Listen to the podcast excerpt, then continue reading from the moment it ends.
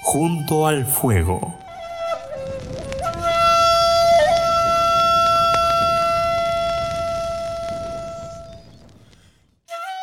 La historia de Urashima Taro. Adaptación de una leyenda popular de Japón.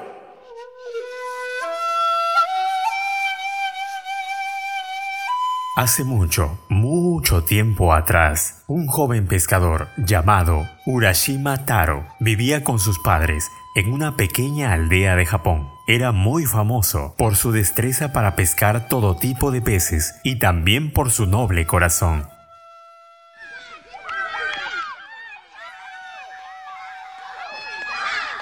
Una tarde, cuando regresaba a casa, caminando por la orilla del mar, vio a un grupo de niños gritando y riendo alrededor de una gran tortuga marina.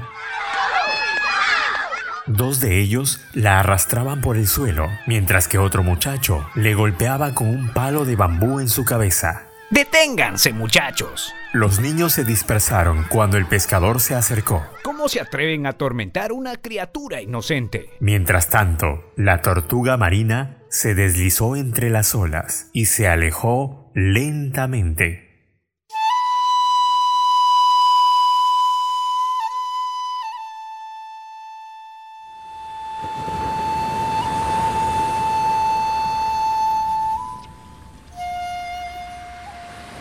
Al día siguiente, cuando Taro se fue a pescar, como de costumbre, remó más lejos que las otras barcas, hasta que ya no las pudo atisbar. El mar estaba en calma y él se sintió también inusualmente en paz al ver pasar las nubes por encima de su cabeza. Le parecía que estaba como dentro de un sueño.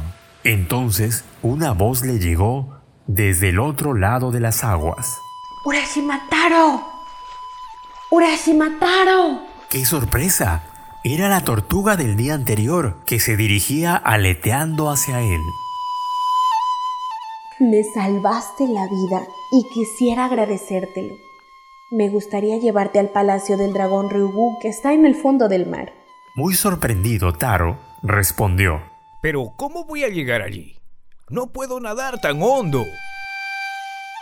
Tú súbete a mi espalda que yo te llevaré. Te daré el don de respirar bajo el agua. Llegaremos rápido, ya verás. Es así que Taro, visiblemente emocionado, se subió al caparazón de la tortuga y ambos se sumergieron bajo las olas.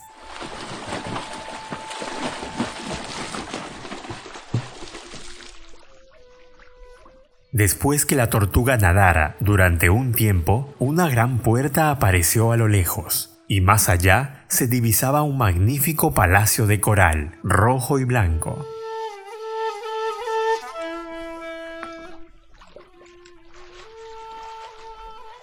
Pronto se deslizaron hasta la entrada, frente al palacio, donde Taro vio cómo la tortuga se convirtió en una hermosa princesa, quien estaba vestida con elegantes túnicas verdes y carmesíes. Soy la princesa Otime, hija del dragón rey del mar. Me alegra mucho poder conocerte. Yo soy aquella tortuga a la que le ayudaste ayer. Siempre que quiero salir al mundo de la superficie tengo que cambiar de forma. Me convertí en una tortuga y salí al exterior y tuve la mala suerte de ser capturada por aquellos niños. Seguramente me habrían matado de no haber sido por ti. Y quiero darte las gracias por haberme salvado. En agradecimiento te mostraré las maravillas del Palacio del Dragón. Te ruego que te quedes aquí para siempre.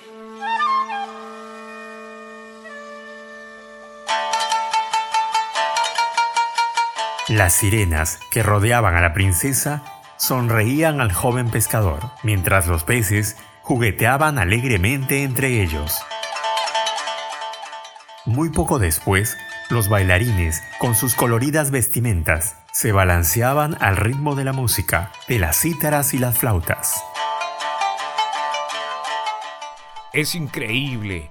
Nunca imaginé que pudieran existir semejantes maravillas. Le dijo Taro a Otime, que estaba sentada a su lado.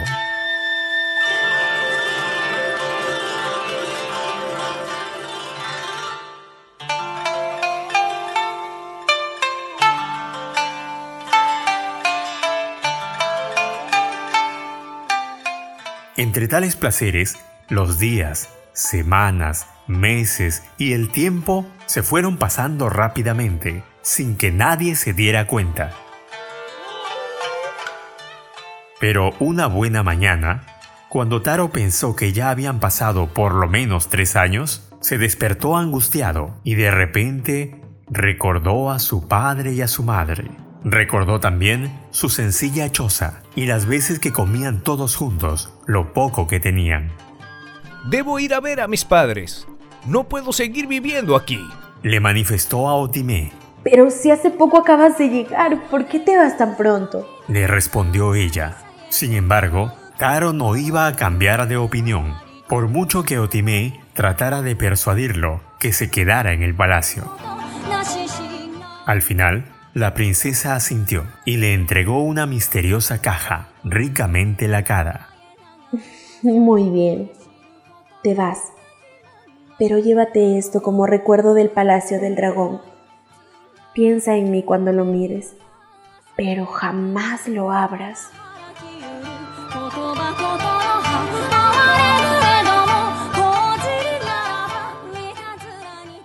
Una vez más, Taro se subió al caparazón de la tortuga, que le llevó a la orilla, donde la había encontrado por primera vez.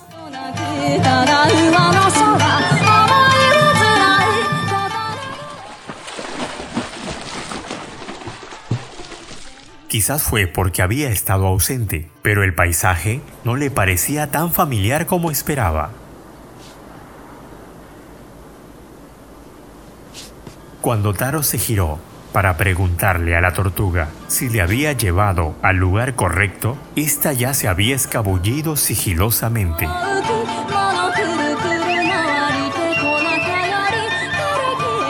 Entonces Taro se apresuró a llegar a la cabaña de sus padres, pero grande fue su sorpresa. Se había desvanecido, como por arte de magia. No había ninguna señal, ni de su padre ni de su madre. Incluso los pocos aldeanos que pasaron le resultaban desconocidos. Disculpe, ¿sabe dónde está la casa de Urashima Taro? Le dijo a un hombre de barba, sentado al borde del camino. No conozco a ese hombre, y eso que yo he vivido toda mi vida en este lugar.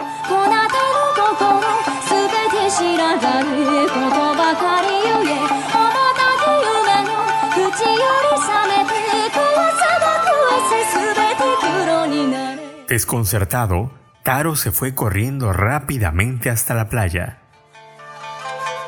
De vuelta allí, se quedó contemplando las olas y atisbando más allá del horizonte.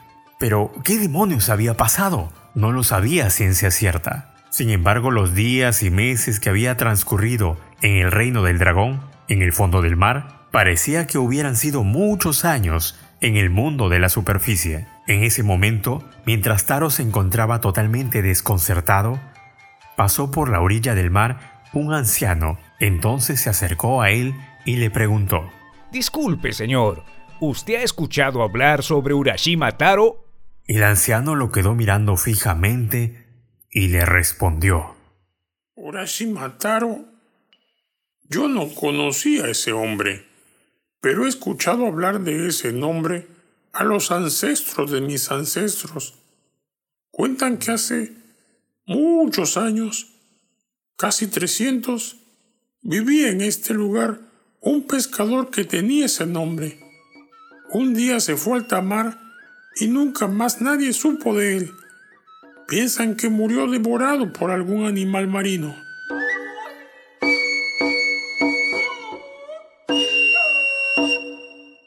Allí estaba la explicación que Taro había estado buscando.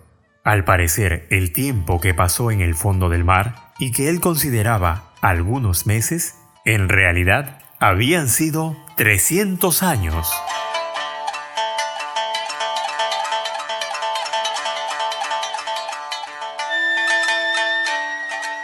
Taro se encontró varado en un lugar extraño, sin ninguna posesión, sin familiares, sin amigos. Entonces recordó la caja que Otimé le había regalado en el fondo del mar. La miró fijamente y recordó la advertencia de la princesa. Te vas, pero llévate esto como recuerdo del Palacio del Dragón. Piensa en mí cuando lo mires, pero jamás lo abras. Sin embargo, demasiado angustiado, Taro decidió abrir la misteriosa caja, a pesar de la advertencia que recibió.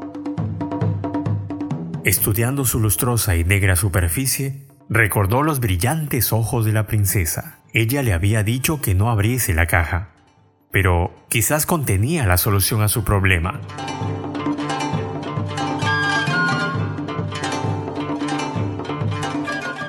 Lentamente levantó la tapa y entonces una espiral de humo blanco se fue liberando de su interior, elevándose por el aire, cubriendo al pescador de pies a cabeza. En apenas unos instantes le sobrevino todo el tiempo que había transcurrido bajo las olas y se transformó en un viejo totalmente encorvado y de larga barba blanca. Con las últimas fuerzas que le quedaban, Urashima Taro se adentró en la espesura del bosque y se perdió por completo.